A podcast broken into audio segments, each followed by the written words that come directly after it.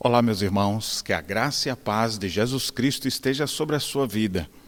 Nós vamos iniciar nesse momento um encontro muito especial para refletirmos sobre a família da aliança. Especialmente nesses dias, tem sido feita uma grande propaganda dizendo: fique em casa. Há um tempo atrás, eu já dizia, por meio de um trabalho especial que nós realizamos, chamado Em Casa Encontro de Casais, que de fato você precisa ficar em casa, você precisa investir na sua casa. Então eu quero iniciar hoje e durante o próximo mês inteiro uma série de estudos sobre a família da aliança, reflexões bíblicas para você praticar em casa, para você fazer em casa. Não somente porque estamos nesses dias de quarentena, mas essas observações, esses preceitos que nós vamos aprender, eles precisam existir na sua vida todos os dias. Quer estejamos vivendo um tempo de pandemia ou não, tempo de guerra ou tempo de paz, doença ou saúde, com muito dinheiro ou com pouco dinheiro, não importam as circunstâncias, nós precisamos viver os princípios da aliança dentro da nossa casa.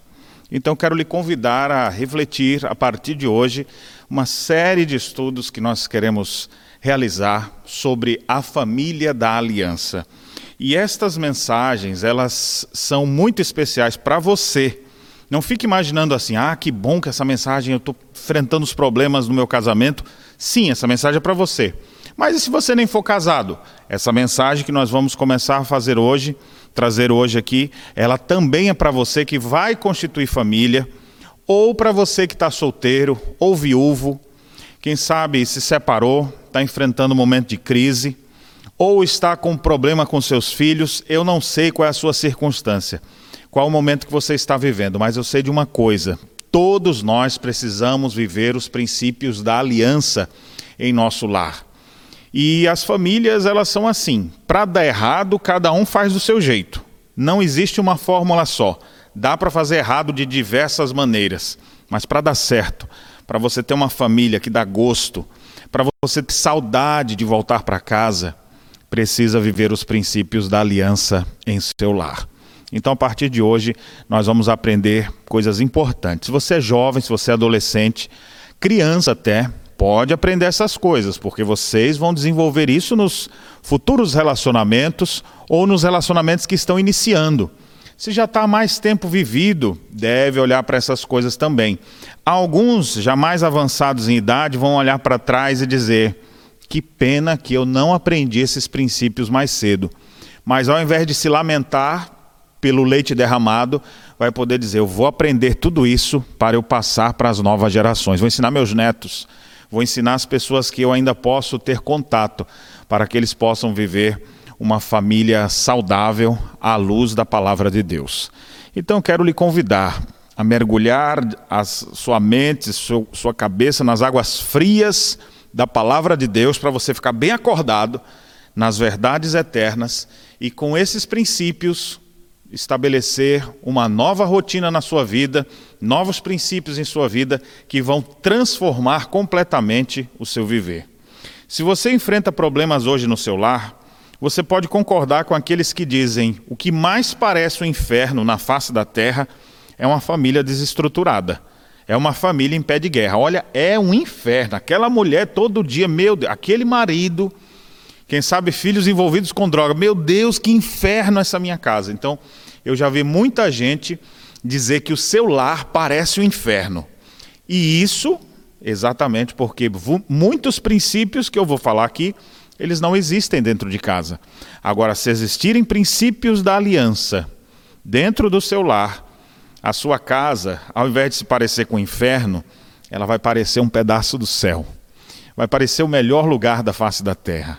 Um lugar que você vai ter saudade, vontade de estar ali, porque de fato você vive os princípios da família da aliança. Vamos aprender então sobre isso nesse dia? Eu quero, antes de ler o texto e iniciar o nosso estudo propriamente dito, orar pela sua família. Pedir a Deus a sua graça, a sua misericórdia, para que essas verdades possam fazer parte do seu viver. Eu não sei se você está vendo isso aqui agora, ao vivo, ou se você vai assistir essa mensagem, acompanhá-la posteriormente. Mas de qualquer maneira, a oração é algo importante dentro do lar. Em algum momento, lá na frente, nós vamos conversar mais sobre isso. Mas sempre que a gente for estudar sobre valores e princípios da aliança, nós vamos começar pedindo a Deus que abençoe o nosso lar. Que tal você então fechar seus olhos, pensar nos céus e orar suplicando o favor de Deus sobre a sua família? Senhor nosso Deus e Pai, nós te damos graças porque tu instituíste a família, o primeiro lar da face da terra. O Senhor se preocupa assim com a família e por isso mesmo estabelece princípios para a vivência comum do lar. Tu sabes, ó Deus, quantas misérias nós temos vivido hoje em dia, exatamente porque as famílias têm, têm se ausentado das aulas que deveriam aprender a viver a vida comum do lar, a viver os princípios da aliança em sua casa. Mas, nesse momento, nós queremos te pedir perdão por não, ser, não sermos alunos dedicados para aprender o que o Senhor quer nos ensinar e também pedir graça para que o Senhor nos ajude.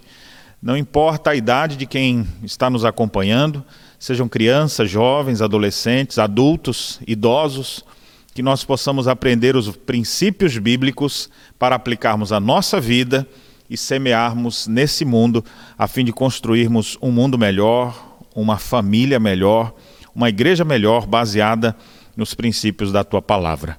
Edifique as nossas vidas e nos abençoe.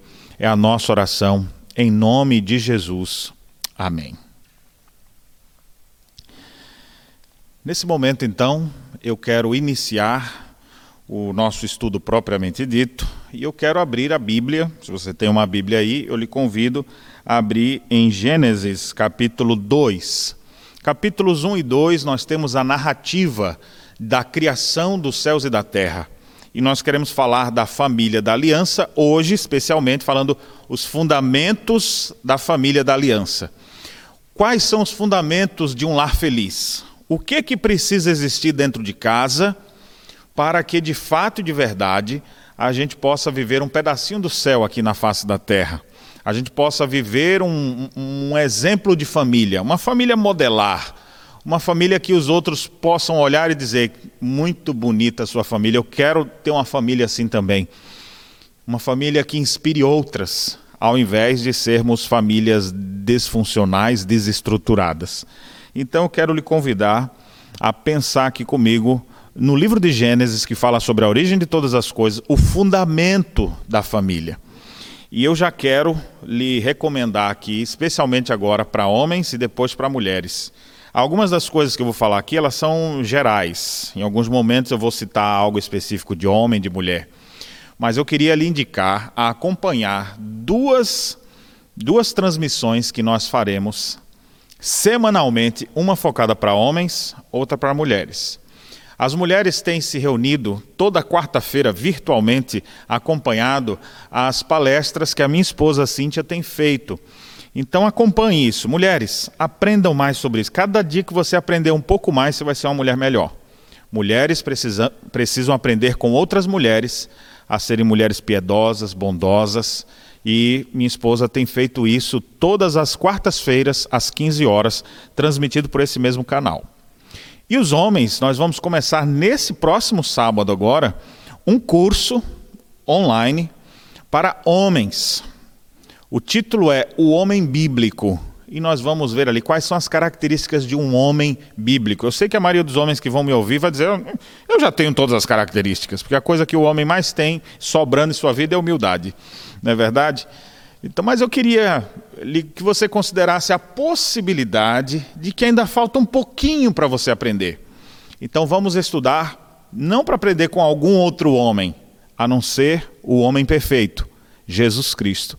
Vamos ver o que é que ele nos ensina em sua palavra para sermos homens bíblicos, exercermos liderança em nosso lar, agirmos de forma correta, coerente, em nossos dias. Então vai começar essa semana duas formas de você aprender. Esses cursos são gratuitos e é uma maneira apenas de você se aprofundar em coisas que vão transformar sua vida. Eu, como militar, muitas vezes dou aula para jovens oficiais e quando ensino sobre a ética militar, quando eu falo de ética, eu sempre pergunto: onde é que você faz um curso de ética? Porque se você quer um curso de computação, tem ali. Um curso de comunicação, tem ali. Um curso de inglês ou de outra língua qualquer, você encontra sempre cursos. Mas onde é que você tem um curso para ser uma pessoa mais ética? Para agir de forma correta? Então agora você já sabe, ó, tem um curso lá pastor Daniel está ensinando lá o pessoal alguns princípios para a família, valores para os homens, valores para as mulheres, ou seja, essas coisas são importantíssimas para nós. Nós podemos crescer, devemos crescer e podemos crescer na graça e no conhecimento de nosso Senhor Jesus Cristo, aplicando isso para o nosso viver diário em nosso lar. Gênesis, então, capítulo 1, nós temos, eu não vou ler aqui o capítulo inteiro, mas nós temos aqui o relato da criação de todas as coisas. Gênesis 1:1 é o versículo mais conhecido de todos, a maior importante verdade que você tem quando abre a Bíblia. A primeira coisa que você encontra lá é: do princípio criou Deus os céus e a terra. A partir do verso 2 tem um detalhamento de como foi que Deus criou toda a terra como que ele separou as águas, os mares, as primeiras vegetações, quando ele estabeleceu o firmamento sobre a terra, como fez cada, cada coisa no seu devido dia. E foi tendo um dia após o outro. No sexto dia da criação, quando a terra já estava habitada, para coroar a sua criação, Deus então faz o homem, diferente de todos os seres humanos, e declara exatamente que sobre ele colocaria algo que nenhum outro recebeu. Deus faria o homem conforme a sua imagem a sua imagem e semelhança, dando a ele os seus próprios atributos, alguns atributos comunicáveis de Deus que estariam no homem. E Deus colocou então esse selo especial sobre o homem para que ele fosse a coroa da sua criação. Homem aqui eu me refiro ao ser humano. Não estou fazendo distinção ainda entre homem e mulher. Mas Deus coroa a sua criação fazendo o ser humano. Faz um e dele faz outra. Adão e Eva, construídos, criados a partir do barro. Deus fez Adão. Depois de Adão, de uma de suas costelas, fez Eva, a primeira família. Deus poderia ter povoado a terra toda logo dizendo assim: encham-se de seres humanos. Mas Deus não quis, porque ele queria que trouxessem descendências. Então Deus fez Adão, fez Eva e deu ordens para eles. E uma das ordens nós encontramos aqui no livro de Gênesis, onde diz, diz assim no versículo 26, Gênesis 1, 26. Façamos o homem a nossa imagem, conforme a nossa semelhança. Tenha ele domínio sobre os peixes do mar, sobre as aves dos céus, sobre os animais domésticos, sobre toda a terra e sobre todos os répteis que rastejam pela terra. Criou Deus, pois, o homem à sua imagem. A imagem de Deus o criou, homem e mulher os criou. E Deus os abençoou e lhes disse: Sede fecundos, multiplicai-vos, enchei a terra. Sujeitai-a, dominai sobre os peixes, sobre as aves dos céus e sobre todo animal que rasteja pela terra. Deus, então, que fez o homem do pó da terra e que de uma costela fez Eva e agora os une como família da aliança, família pactual para viver em toda a sua plenitude os princípios bíblicos da vontade de Deus que estava sendo revelada. Então, nós temos nessa família pactual aqui as ordens de Deus como eles deveriam viver: sede fecundos, multiplicai-vos, enchei a terra. Ainda de maneira embrionária, nós temos aqui os primeiros princípios sobre relacionamentos interpessoais. É por isso que, dentro da teologia bíblica, quando a gente fala sobre a teologia do pacto, ou pacto da graça, pacto da criação, quando a gente se refere a isso, nós lembramos que na criação, Deus estabeleceu três mandatos pactuais. O homem deveria se relacionar com a sua criação, domine sobre tudo, sujeite a terra, cuide de tudo que está aqui. O homem também deveria se relacionar com Deus, por isso que Deus santificou o sétimo dia e o abençoou para que naquele dia, então o homem pudesse ter um dia de Shabá, de descanso. Trabalha seis dias, descansa um. Trabalha seis dias, descansa um. E naquele dia de descanso, ele deveria contemplar o Senhor, ouvir seus ensinamentos e glorificá-lo, para que o seu relacionamento com ele, a sua piedade, fosse demonstrada. É aquilo que nós chamamos de mandato da comunhão. Então Deus dá um mandato para ele se relacionar com o mundo, mandato cultural um mandato para eles relacionar-se com o próprio Deus, mandato da comunhão, e também um mandato de relacionar-se com outros seres humanos, sede fecundos, multiplicai-vos, enchei a terra. Para encher a terra, eles vão precisar aprender a viver uns com os outros, e aos poucos Deus vai revelar a sua vontade, como eles deveriam então assim viver.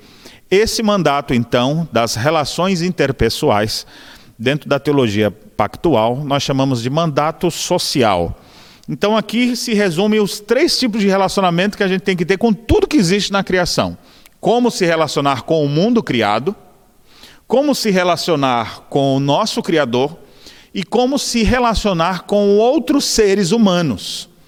E quando ele estabelece as relações interpessoais entre seres humanos, a primeira coisa que ele faz é constituir uma família. Eu sei que às vezes aparecem pessoas hoje em dia dizendo: para que esse negócio de casar? Se juntar. Se não der certo, separa. E aí eles falam, por que, que teve lá? Adão e Eva teve um, uma certidão de, de casamento lá, pra, foi no cartório? Eles não foram. Eu acho que esse é, é um tipo de comentário dos mais pobres que existem, porque nós estamos no início de todas as coisas. A gente querer que naquela época nós funcionássemos do jeito que é hoje, mas o que, que um, um, uma autoridade de um país faz quando ela autoriza alguém a casar, quando o juiz casa alguém, o que, que ele está fazendo? Ele está exercendo o poder que lhe foi delegado. Deus estabelece essas autoridades. E lá em Gênesis, não tinha nenhum juiz de paz para fazer, porque era a própria suprema autoridade, era o próprio Senhor que estava ali unindo Eva ao seu marido, Adão. Então era o próprio Deus quem estava ali. Deus os apresentou, Deus os uniu, Deus os casou e disse: Sede fecundos, multiplicai-vos, encham a terra, aprendam a viver. Então aqui nós temos esse mandato, e aqui está o fundamento da família da aliança. Agora observe no capítulo 2 o detalhamento desta criação, que aqui ainda está de forma geral. Agora, a partir do capítulo 2, nós temos o detalhamento de como o homem foi criado, do pó da terra, e depois o detalhamento de como Deus fez a mulher e as ordens que Deus deu para um e para o outro. Então, atente para a leitura de Gênesis capítulo 2, a partir do verso 18, que diz assim: Disse mais o Senhor Deus: Não é bom que o homem esteja só. Far-lhe-ei uma auxiliadora que lhe seja idônea. Havendo, pois, o Senhor Deus formado da terra todos os animais do campo e todas as aves dos céus, trouxe-os ao homem para ver como este lhes chamaria.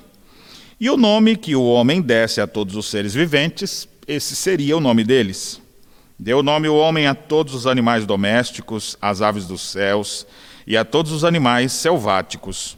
Para o homem, todavia, não se achava uma auxiliadora que lhe fosse idônea. Então o Senhor Deus fez cair pesado sono sobre o homem, e este adormeceu tomou uma das suas costelas e fechou o lugar com carne. E a costela que o Senhor Deus tomara ao homem, transformou-a numa mulher e lhe a trouxe. E disse o homem: Esta afinal é osso dos meus ossos e carne da minha carne. Chamar-se-á varoa, porquanto do varão foi tomada. Por isso deixa o homem pai e mãe se une à sua mulher, tornando-se os dois uma só carne. Ora, um e o outro, o homem e sua mulher, estavam nus e não se envergonhavam. Muito bem. Aqui nós temos nesse detalhamento da criação agora. Eu pulei aqui a citação de como Deus fez o homem a partir do pó da terra. E agora nós temos, nós acabamos de ler, como foi que Deus criou a primeira mulher. Então viu Deus que não era bom o homem sozinho. Embora ele está ali em seu estado de perfeição, sem nenhum pecado, mas toda a criação tem os pares. Deus tem o seu plano. Ele não planejou fazer o homem para ficar sozinho. Não é bom que o homem esteja só. Então, deixa eu dizer uma coisa para você que está me acompanhando aqui agora. Você está sozinho? Não é bom que Deus, que você permaneça assim. Se você é homem solteiro, viúvo, se você é uma mulher solteira, eu queria dizer uma coisa para você: você não foi criado para ficar assim. Existe um número pequeno, uma exceção de pessoas que recebe até um dom de Deus, de celibato, para viver sozinho e se dedicar às suas coisas de Deus e, e viver nessa dedicação. Algumas pessoas recebem sim esse dom, mas são bem pequenas. Bem, bem pequena a quantidade disso. A maior parte das pessoas, elas foram criadas para constituir família. E a família é constituída de um homem e uma mulher. No fundamento de tudo, aquele que planejou e criou a família, ele não fez um homem para quatro mulheres, não fez uma mulher para outras duas mulheres e mais uns três homens, não fez um homem para outro homem, não fez um homem, uma mulher. Esse é o padrão de Deus. E é por isso mesmo que o homem precisa entender qual é a sua verdadeira masculinidade. Por isso que eu fiz referência ao curso que nós vamos oferecer esses dias gratuitamente sobre o homem bíblico. Deus, quando fez o homem, tem valores que são próprios dele, tem coisas que é própria da criação. Homem e mulher são diferentes. Tem coisas que são próprias da mulher. Deus fez a mulher de um jeito, Deus fez o homem de um jeito. Embora o texto diga que ambos são iguais. Em que sentido? Ele diz: Far-lhe-ei uma auxiliadora que lhe seja idônea. Deus fez o homem conforme a sua imagem e fez uma mulher conforme a sua imagem. Não é uma espécie diferente. O homem não está numa espécie superior à da mulher. A mulher também não está numa espécie superior. Então você tem aqueles grupos que defendem a, a macheza, ou o machismo, vamos dizer assim, ou os femini, as feministas ou feministas que exaltam a figura da mulher, quando na verdade Deus os fez idôneos. Eles são idôneos, eles são iguais, eles são da mesma natureza, ambos criados à imagem de Deus, ambos possuem alma, intelecto, desenvolvimento, mas graças a Deus eles não são, em todas as suas peculiaridades, iguais. Deus fez com diferenças, são da mesma da, do mesmo tipo de ser, não há superioridade, mas há papéis diferentes, há estruturas diferentes de um e do outro. E graças a Deus por isso, porque eu me vejo às vezes no espelho, eu, eu penso como eu, como eu reflito, como eu ajo, eu falo, graças a Deus que minha esposa não é como eu. Porque eu não ia me suportar viver comigo mesmo, ou com alguma coisa desse jeito. Mas ela tem um outro jeito.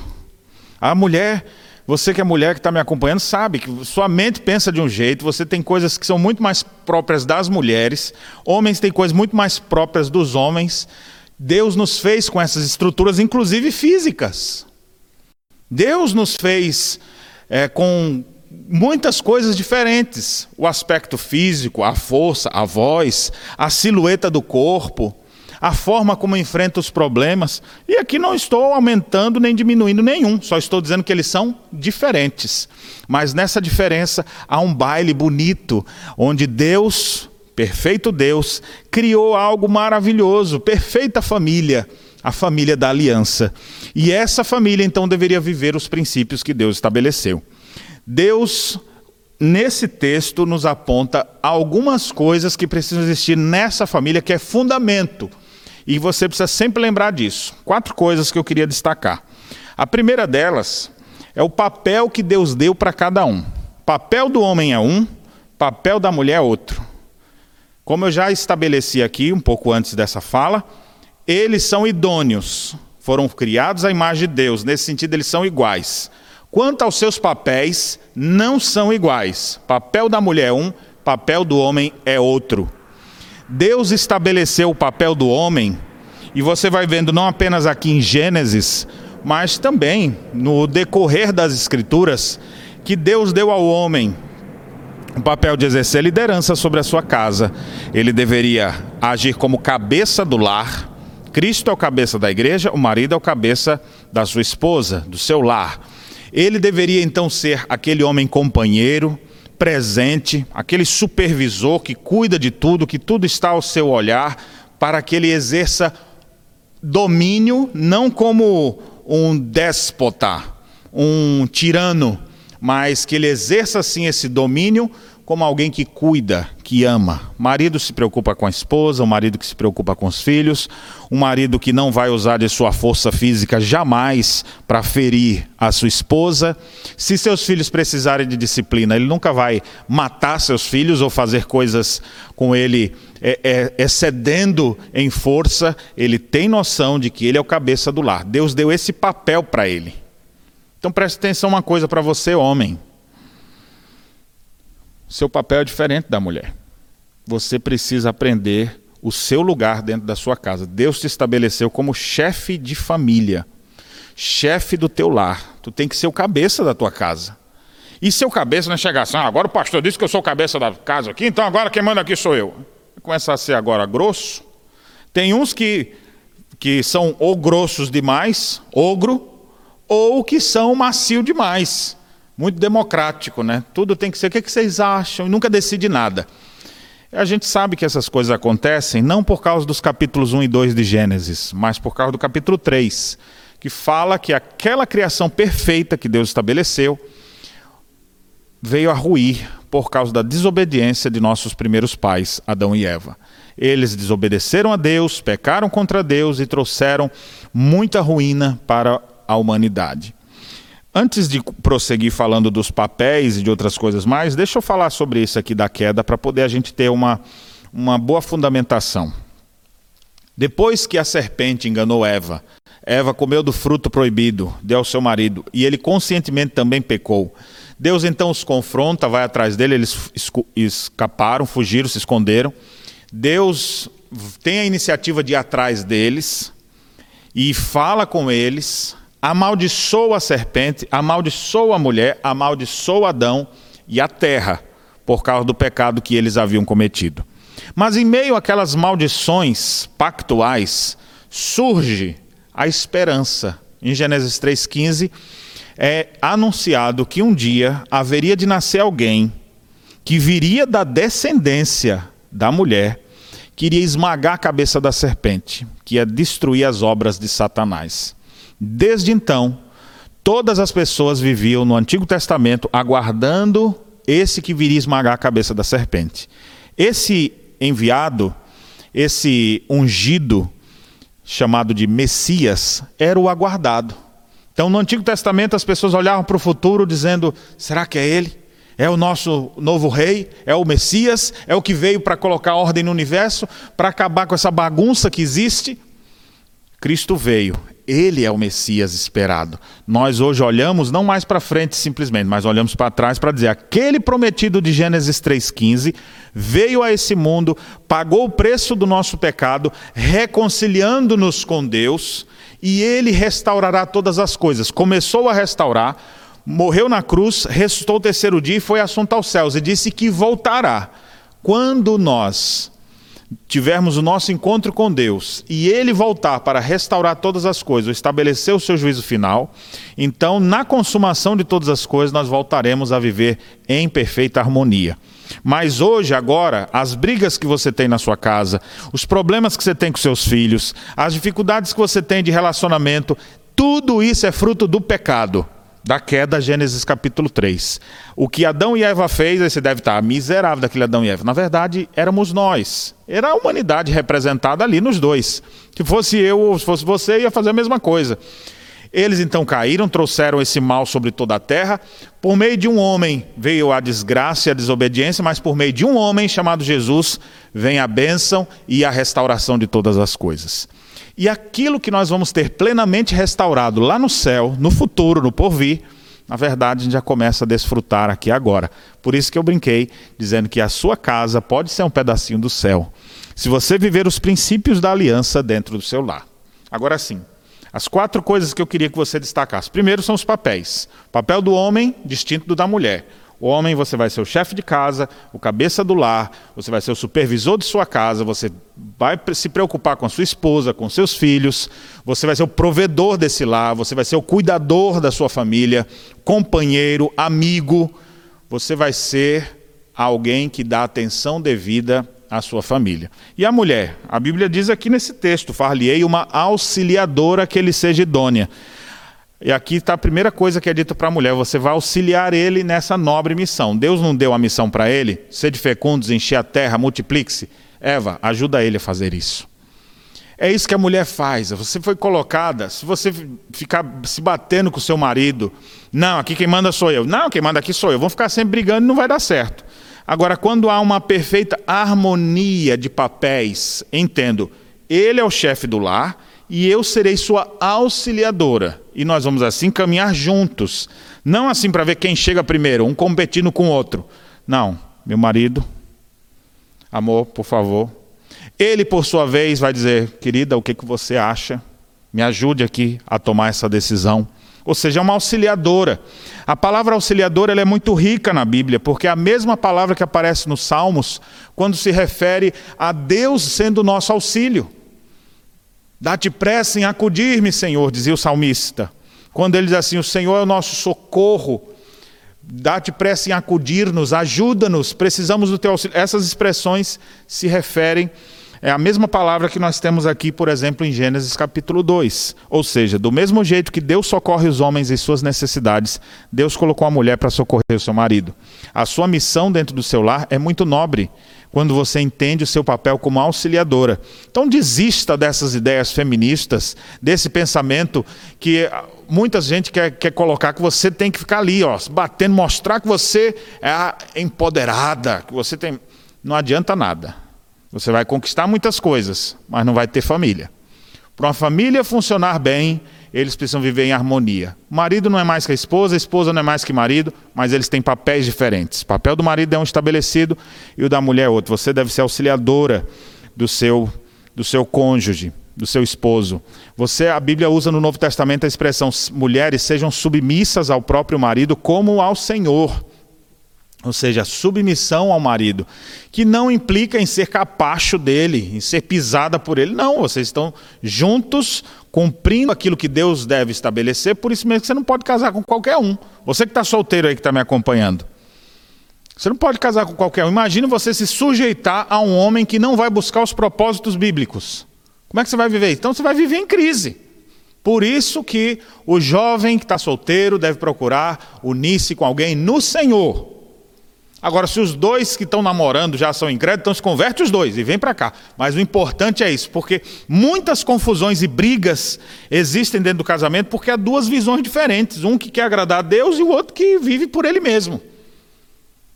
Na verdade, quando os dois se submetem à palavra, o marido que quer honrar a Deus e quer ser um bom chefe de casa, a mulher que quer agradar a Deus e se submete ao marido, eles vão viver em harmonia eles vão desfrutar de contínua paz em seu lar, porque eles vão fazer tudo não para eles mesmos, mas para a glória de Deus. Que perfeita harmonia existe numa família da aliança, naqueles que vivem de fato conforme os papéis que Deus estabeleceu.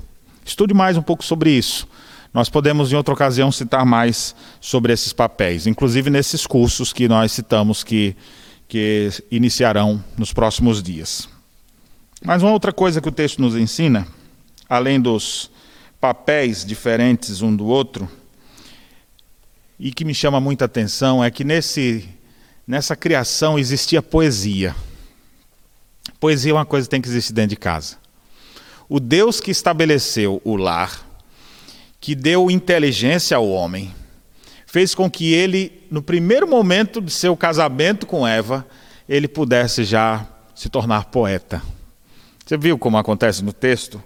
O Senhor fez cair pesado sono sobre o homem e esse adormeceu. Tomou de suas costelas, fechou o lugar com carne e da costela fez uma mulher. Quando ele acordou, que viu a mulher na sua frente, ele diz: Osso dos meus ossos, carne da minha carne, chamar-se a varoa porquanto do varão foi tomada.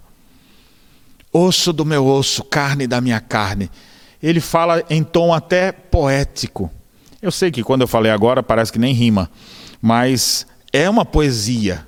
Era, era a declaração de amor dele. Finalmente, alguém da minha espécie, alguém como eu, osso do meu osso, carne da minha carne.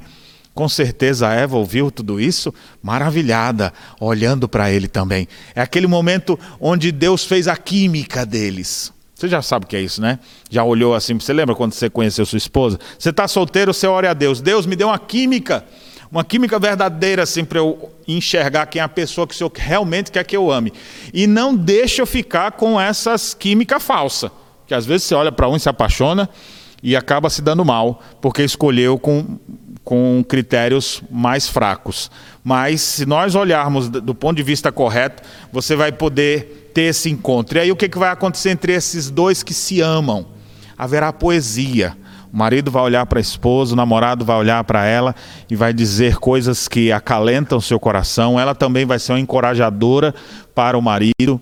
Essa troca de palavras agradáveis. Deixa eu perguntar uma coisa muito séria para você. Existe poesia na tua casa? Você é solteiro, seus pais te, te elogiam? Teus pais te encorajam? Você já falou alguma coisa bonita para os seus pais? Você já elogiou sua mãe quando ela fez aquele delicioso almoço? Ou porque ela se desdobrou para fazer algo por você? Você já agradeceu seu pai por ele ter deixado de ter feito um monte de coisa para poder te sustentar? Você já olhou para os teus filhos e elogiado eles? Você faz isso, é necessário haver poesia dentro do lar. E para o marido e para a esposa, maridão, você que está aí, você tem olhado para sua esposa, elogiado ela? Ah, pastor, já fiz tanto elogio. Fez lá no início, eu quero saber hoje. Você elogiou sua mulher hoje? Você encorajou seu marido hoje? Qual foi a palavra que você deu de estímulo para ele? Você viu que a sua esposa se arrumou hoje diferente? Muitas vezes o casamento vai se desgastando porque eles vão perdendo essa beleza vão esquecendo a poesia do lar. Ao invés da poesia, palavras grosseiras, palavras pesadas, xingamentos, críticas e o pior. Nós percebemos que eles se ofendem com muita facilidade, exatamente porque cada um, já porque eles convivem, sabe onde dói mais, já sabe o ponto fraco, e aí fala bem onde dói. Eu vou conversar um pouco mais sobre isso nos nossos próximos encontros. Daqui a dois encontros eu vou falar sobre como resolver conflitos no lar. E na próxima semana nós vamos conversar mais sobre a comunicação no lar, como o casal pode melhorar essa comunicação. Mas aqui, apenas colocando os fundamentos, eu lembro para vocês sobre os papéis: papel do homem é um, papel da mulher é outro. Eu lembro aqui da poesia que precisa existir no casamento. Palavras afáveis, declarações de amor, coração aberto, dizendo: querida, eu te amo, marido, você é o melhor homem da minha vida, o único, filho, você é um espetáculo, eu te amo. Os filhos olharem, olharem, pai, eu quero ser como, como o senhor quando eu crescer. Mãe, eu espero um dia fazer a metade do que a senhora faz. Esse tipo de conversa, esse tipo de. E se você quiser ter uma veia mais poética, de escrever mesmo com rima, estilo Carlos Drummond de Andrade, meu amigo, isso foi um dom que Deus te deu. Não deixe de fazer isso. Mas nós precisamos ter poesia, precisamos ter palavras agradáveis. A Bíblia é cheia disso. Você vai ler o livro de Cantares, por exemplo, lá o homem olha para a mulher, a mulher olha para o homem e eles tecem comentários um para o outro, eles se elogiam. O homem olha para a mulher e fala: Tu és toda formosa, ó querida minha, em ti não há defeito. Ela olha para ele e fala: Qual um lírio entre os espinhos, está minha amada entre as donzelas. Quer dizer, ele falando para ela. Ela, então eles vão trocando elogios o tempo inteiro, um olhando para o outro. Essa essa mesma coisa precisa existir dentro do seu lar. Você precisa se voltar para o seu cônjuge e dizer palavras lá do fundo do seu coração. Palavras que revelam o amor verdadeiro que vocês um dia professaram ter. Toda vez que eu faço casamentos, realizo cerimônias, eu me recordo então daquele aquele casal ali na minha frente, dizendo, emocionado, chorando às vezes, fazendo uma declaração para o outro. Eu costumo dizer, Senhor, perdoa, eles não sabem o que falam. Tem misericórdia de suas vidas, porque eu sei o que vai acontecer daqui a um tempo. Aquelas palavras tão bonitas são substituídas por palavras pesadas, críticas, palavras duras que ferem o mais íntimo do coração. Se você tem feito isso, arrependa-se hoje mesmo e peça: Senhor Jesus, me ensina a falar melhor com a minha esposa. E a dica que eu lhe dou aqui, de cara, é decore Efésios 4, 29 e comece a praticar isso na sua vida. Lá diz assim: não saia da vossa boca nenhuma palavra torpe, e sim unicamente a que for boa para edificação, e assim transmita graça aos que ouvem. Fale algo que edifica. Se vai abrir a boca para falar alguma coisa, fale algo que deixe marcas benditas na vida do seu cônjuge. Muito bem, já falei de duas coisas que precisam existir no seu casamento. Fundamento de um lar. Quer esteja você casado, solteiro, essas coisas você precisa saber, precisa começar a se desenvolver. Se está solteiro, precisa aprender isso aqui para quando casar, já saber como é que é. Se está casado, você está atrasado com isso. Tem que resgatar e pedir a Deus que lhe ajude. Entender o seu papel, o papel do homem um, papel da mulher outro. Não fiquem um querendo fazer o, o, o que o outro tem que fazer. Marido se imponha. Seja o líder que Deus quer que você seja. Mulher, seja submissa ao seu marido. Seja sábia, prudente. Ele tem que ter mais iniciativa. Você tem que ter mais doçura. Ele precisa ter uma visão mais ampla. Você precisa ter mais piedade e auxiliar ele em suas decisões. Marido, você precisa do conselho dela e você precisa se submeter a ele. Quando isso acontece, então as coisas encaixam perfeitamente. Eu brinco, desde quando eu conheci a minha esposa, a altura dela, o tamanho dela, eu digo, você foi tão feita para mim que quando ela encosta aqui assim, o, o, rosto dela cabe certinho no meu pescoço, aqui, encaixa perfeitamente. Se ela fosse dois centímetros mais alta, já não ia caber. Ela encaixa perfeitamente. Eu brinco, Deus nos fez um para o outro. Agora, se eu quiser botar de um outro jeito, aí vai dar conflito. Deus estabeleceu os papéis. Cumpra o seu. Não fique aí reclamando, ah, mas ele não faz o dele. Faça o seu. A Bíblia chega a dizer que as mulheres podem ganhar seus maridos. Se seu marido não está lhe obedecendo, não está obedecendo a palavra, se não está vivendo o que se espera de um lar cristão, a Bíblia diz que a mulher pode ganhar seu marido sem palavra alguma, a observar o seu honesto comportamento cheio de temor. 1 Pedro capítulo 3. Então, viva o que é previsto para você. Maridos, ah, minha esposa não é submissa. É, faz o teu papel. Trabalha como marido do seu lar. Vocês têm pecados entre vocês. Se ela fosse perfeita, ela não estava com você. Se ele fosse perfeito, não era teu também. Mas vocês são dois pecadores que precisam aprender a viver em harmonia. Então, cuide dos papéis. Segundo, cuidem da poesia, que haja palavras de encorajamento, palavras de elogio, palavras do fundo do coração, no padrão de palavras do grande Senhor, Criador. Assim deve ter na sua vida também. Semana que vem nós vamos conversar um pouco mais especificamente sobre a comunicação dentro do lar. Terceira coisa que nós precisamos ter dentro do nosso lar é o que o texto fala mais adiante. Diz assim: Por isso deixa o homem pai e mãe e se une à sua mulher, tornando-se os dois uma só carne. Ora, um e o outro, homem e sua mulher, estavam nus e não se envergonhavam.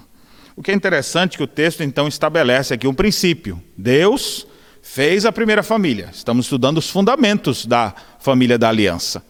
E aqui agora nós temos a posição que Deus colocou o homem e a mulher. Papéis, poesia, e aqui agora, qual posição Deus os colocou? A posição é a seguinte: quando eu me refiro à posição aqui, não é postura especificamente, mas de você manter a posição, usando aquela expressão militar. É como se os exércitos tivessem vindo e o comandante aqui do exército do lado de cá fala: mantenham a posição. Ou seja, fiquem firmes, não recuem, enfrentem o que tiver que enfrentar. O inimigo está chegando, eles mantenham a posição. Nós precisamos entender qual é a posição que Deus botou a família. A posição é a seguinte: deixa pai e mãe. E fica firme nisso. Ah, será que eu não posso ficar voltando na casa de minha mãe? Você vai lá de vez em quando, Natal e Natal, Dia das Mães, Dia dos Pais, aniversário, alguma coisa assim. Mas deixará pai e mãe. Você agora vai viver a sua família sua vida. Esse deixar pai e mãe é algo que precisa existir, inclusive geográfico. É hora de cortar o umbigo, né? a ligação que existe entre a sua primeira família. Você nunca vai deixar de dar atenção aos seus pais, aos seus sogros. Pelo contrário, deve procurar ter um relacionamento fraterno, mas o casal, aqueles que se uniram, eles devem agora estabelecer sua vida. Para aqueles que casaram agora, aqueles que ainda estão de lua de mel, esse primeiro ano costuma ser chamado ano de adaptação, onde eles vão se conhecer mais, vão brigar, e nessas horas vai dar vontade de dizer: vou correr para a casa do meu pai. Corre nada, resolve. Aprende, deixa pai e mãe. Eles não precisam ficar sofrendo, sabendo que, ah, brigou lá porque eu queimou o arroz, ah, brigamos lá porque eu gastei muito dinheiro. Essas, aprendam a resolver essas coisas. Tentem resolver. Mantenham a posição. Com isso aqui eu também quero dizer que é, não adianta chegar na metade do caminho e dizer, ah, não quero mais não. Pensa bem se você quer casar. Porque depois que casa, é só da morte nos separar. Deixará o homem pai e mãe e se tornarão uma só carne. E Jesus Cristo ainda adiantou, falando sobre isso aqui, dizendo: E aquilo que Deus uniu, não separe o homem. Mantenha a posição. E a posição de vocês deve ser essa mesmo. Não é para ficar empurrando, ah, então eu vou continuar, estou querendo separar, mas não vou separar, vou ficar infeliz aqui, só para poder manter o casamento. Não. Você vai, é para ficar e resolver.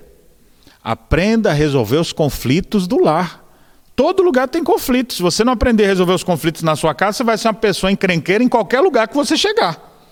Aprenda a resolver conflitos em casa. Esse é o tema nosso daqui a duas semanas. Nós vamos afunilar um pouco mais sobre isso aqui. Mas vocês precisam deixar os outros e resolver suas questões. Deixará o homem sua mulher, se tornarão os dois uma só carne, e não vão se separar mais, porque Deus os uniu nesse sentido. Então enfrentem as situações, mantendo a posição do casamento. Um homem e uma mulher, unidos em aliança com o Senhor, até que a morte os separe. Não deixe que nada mude esse desígnio de Deus mas que você possa pedir a Deus que mantenha essa posição. Eu já estou casado há vários anos. Dentro de alguns tempos aqui eu já vou estar comemorando bodas de prata. E tem coisas que a gente enfrenta, problemas que a gente passa, mas uma coisa que não deve ficar vindo na nossa mente é eu acho que eu vou me separar. Esse é um tipo de coisa, mantenha a sua posição. E a posição é Deus os uniu até que a morte separe. Você teve esses filhos, mantenha a posição. Cuide de seus filhos, ame seus filhos, não deserde-os. Aprenda a conviver com eles. Se são pequenos, eles vão crescer. Se estão grandes, estão para sair, apoie eles, ajude-os de alguma maneira. Mantenha a posição da família. Digno de honra entre todos, seja o matrimônio, bem como o leito sem mácula, porque Deus julgará os impuros e os adúlteros, diz lá o escrito aos Hebreus. Digno de honra é o matrimônio. A gente precisa, nesses dias que o povo é só bombardeando a família, levantar a bandeira. Família é feita por um homem e uma mulher, unidos em aliança. Não é só união estável, é casamento. Nós nos casamos assim para o resto da vida. E, se, e deve colocar, inclusive, o nome do marido, o nome ali que pode alterar. Ah, e se eu separar? Não casa pensando que vai separar. Você vai casar e trabalhar o tempo inteiro para manter a posição. Qual é a posição? Senhor e senhora fulano de tal. Mantenha essa posição. Você não está arriscando. Não é um jogo de mega sena, essas coisas. Você vai. É um projeto de Deus. Marido e esposa. E procurem aprender a conviver, a se amar. Mantenham essa posição que Deus os colocou, vivendo em perfeita harmonia. Eu deixei para falar por último algo que está no versículo 22, 21 e 22, que é o, a quarta e última coisa que eu precisava dizer para você nesse primeiro estudo que fala sobre os fundamentos da família. E os fundamentos que eu procurei destacar aqui, primeiramente, existem papéis distintos para o homem e para a mulher, como também tem papéis próprios para os filhos, que eu nem cheguei a citar aqui, mas cada um tem o seu papel estabelecido por Deus. Procure entender qual é o seu e seu lar vai ser melhor.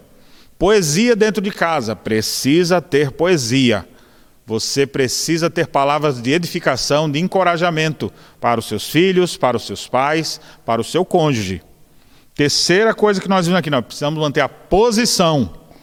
E qual é a posição? Unidos diante de Deus como uma só carne. Nada deve abalar essa unidade. Então vivam bem, vivam em harmonia, resolvam seus conflitos e procurem manter o bloco firme de uma família alicerçada. Está uma enxurrada querendo levar as coisas. A família bem alicerçada, essa se manterá. Por último, eu gostaria de falar sobre as possibilidades de Deus dentro do casamento. Olha o que aconteceu na primeira família da aliança.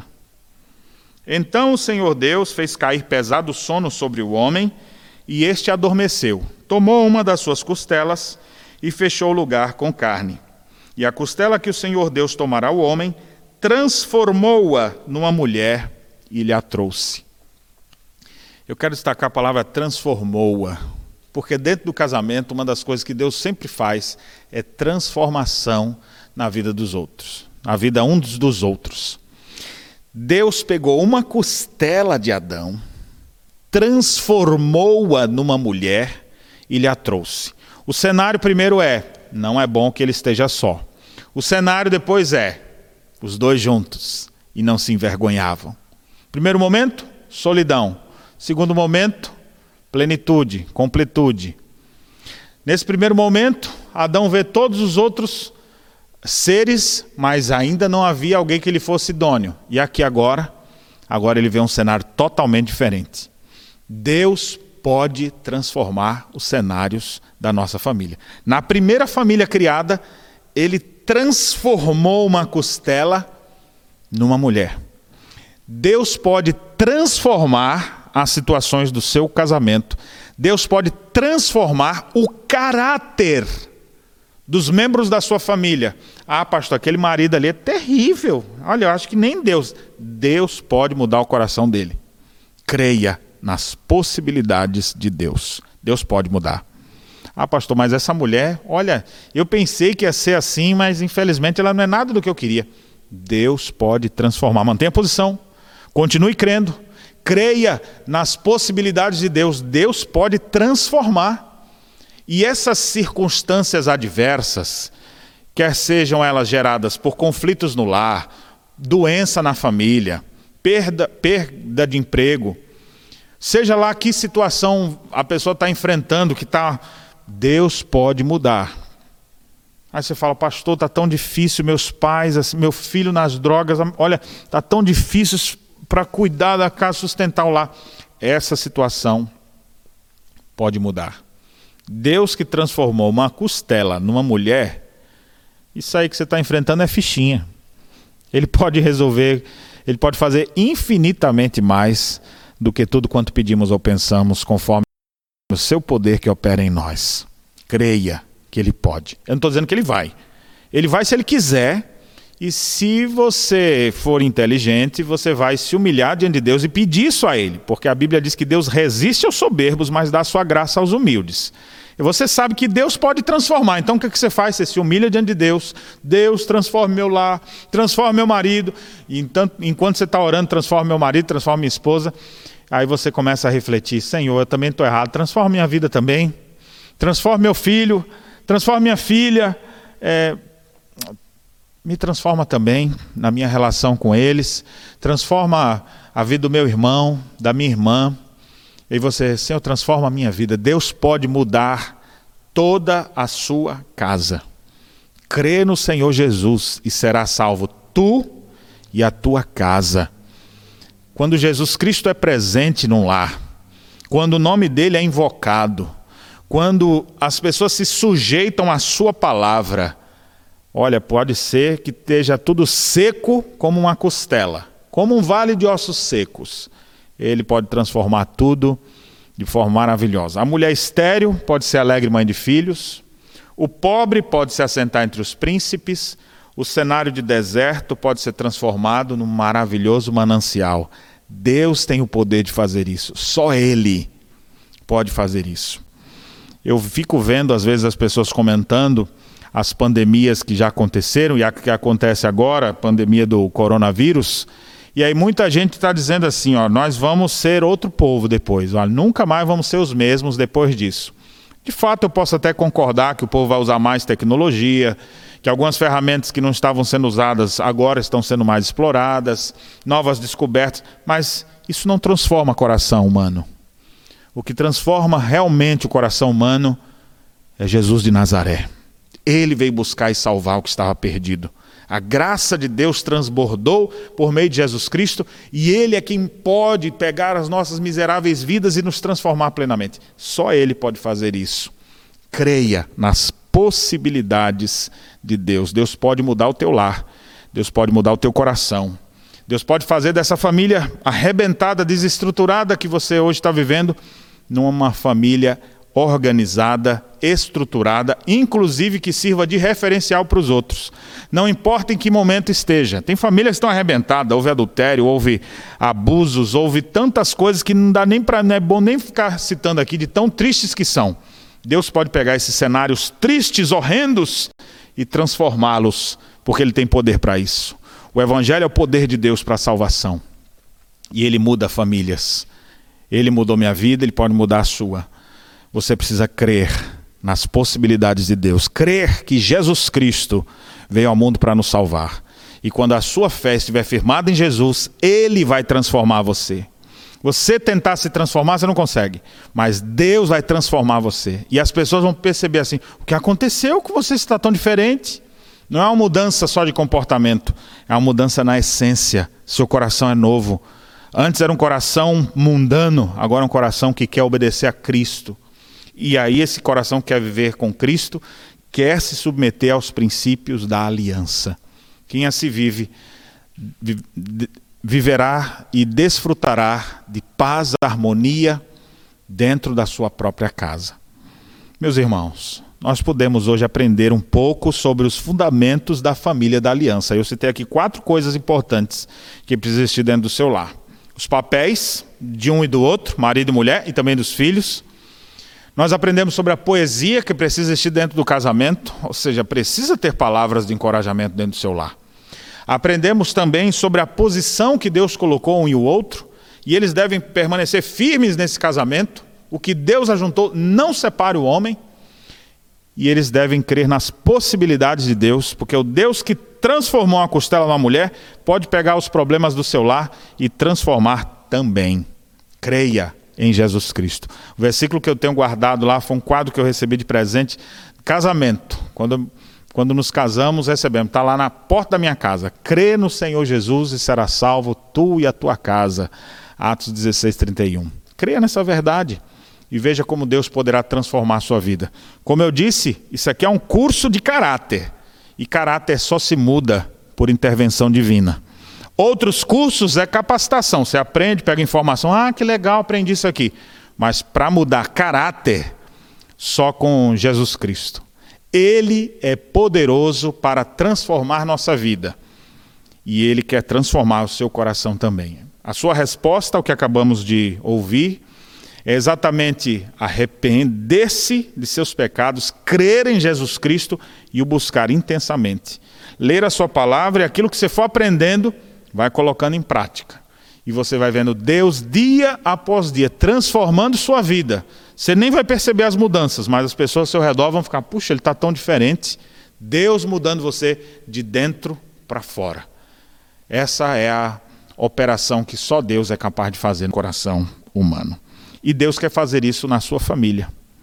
Aí você fala: olha, pastor, não sei, minha família, olha, não deu certo, minha mãe já separou, meu pai não sei para onde. Tá, quem sabe você viveu uma família desestruturada, mas daqui para frente não precisa continuar sendo assim. Muitas famílias vêm de anos e anos arrastando um padrão destrutivo de família. Cristo pode intervir na tua vida, transformar a tua vida para daqui para frente ser um jeito totalmente diferente, de acordo com os princípios estabelecidos por Deus para a família da aliança. Que Deus abençoe sua vida. Nós vamos orar nesse momento finalizando esse nosso estudo. E eu gostaria que você pudesse refletir agora. E quem sabe pedir a Deus: Deus, muda a minha vida. Que esses fundamentos possam existir dentro do meu lar. Essa deve ser a postura mais humilde nossa. Reconhecer que precisamos. Deus, eu não tenho cumprido esses papéis. Se você é mulher, você dizer: Eu não estou sendo uma mulher submissa, não tenho sido auxiliadora. Se você é solteiro, dizer: Será que eu já estou fazendo isso em casa em relação aos meus pais? Se você está pensando em contrair matrimônio, será que é um homem de Deus? É a mulher de Deus? É alguém que realmente está de acordo com os princípios da palavra? E mais ainda, não é simplesmente se ele que vai vir é bom, eu serei uma pessoa boa para ele? Eu estou vivendo os princípios da aliança para ser bênção na vida deste outro? Ou eu só estou querendo que os outros venham ser bons para mim? Nos humilhemos diante de Deus, peçamos a Deus que mude nossa vida e Ele certamente o fará. E ainda hoje você começará a ter palavras diferentes em seus lábios. Pede perdão a Deus pelos teus pecados. E você vai começar a ter perdão na sua vida e começar a perdoar outros também. Reconcilie-se com Deus. E você vai ver Deus reconciliando você com seus filhos, com sua esposa, cônjuge, com seus pais. Deus pode fazer. O, o, o ponto principal é Cristo. Se Cristo é presente, tudo será diferente. Se o Senhor não edificar a casa, em vão trabalhos que edificam, mas se Ele edificar, essa casa perdurará. Que Deus nos abençoe. Vamos orar. Senhor Deus, abençoe a família brasileira. Nós vivemos um tempo tão complicado, famílias desestruturadas, gente que não sabe quem é o pai, famílias que começou de um jeito, misturou com outro, uma bagunça dentro do lar homens querendo se juntar com outros homens, mulheres com outras mulheres, um que não quer ser de ninguém e ser de todos ao mesmo tempo, vivendo um, um relacionamento libertino, pecaminoso. Deus, ajude-nos a vivermos os princípios da aliança que o Senhor estabeleceu em Sua palavra. Dá-nos essa graça. Ajude-nos, ó Deus, para que o Teu nome seja sempre honrado e glorificado. Abençoe a família desta pessoa que está nos acompanhando nesse momento e ajude-o para que possa enfrentar as suas crises e buscar resposta e ajuda no lugar certo, aos pés da cruz de Cristo. Produza arrependimento e mudança para a vida, que possam crer no Senhor Jesus e ver mudada a casa completamente pelo poder de Deus. Abençoe assim a cada um de nós, é a nossa oração em nome de Jesus. Amém. Que Deus abençoe sua vida. Nós nos alegramos com a sua presença, com a sua participação, por ter nos acompanhado por aqui. E semana que vem, se Deus quiser, nesse mesmo horário, nós estaremos estudando sobre a comunicação no lar. Como de fato eu devo me comunicar? Você sabe que existem muitos conflitos nessa área, porque fala de forma truculenta, tem problemas assim, fala uma coisa, outra entende diferente. Qual é a melhor maneira para a gente se comunicar dentro da nossa casa. Então não perca, próxima semana vamos falar sobre isso e nos próximos dias prosseguiremos estudando sobre a família da aliança. Princípios bíblicos, bíblicos para você praticar em casa. Fique em casa, invista em casa. Cuide do seu lar. Que Deus abençoe sua vida.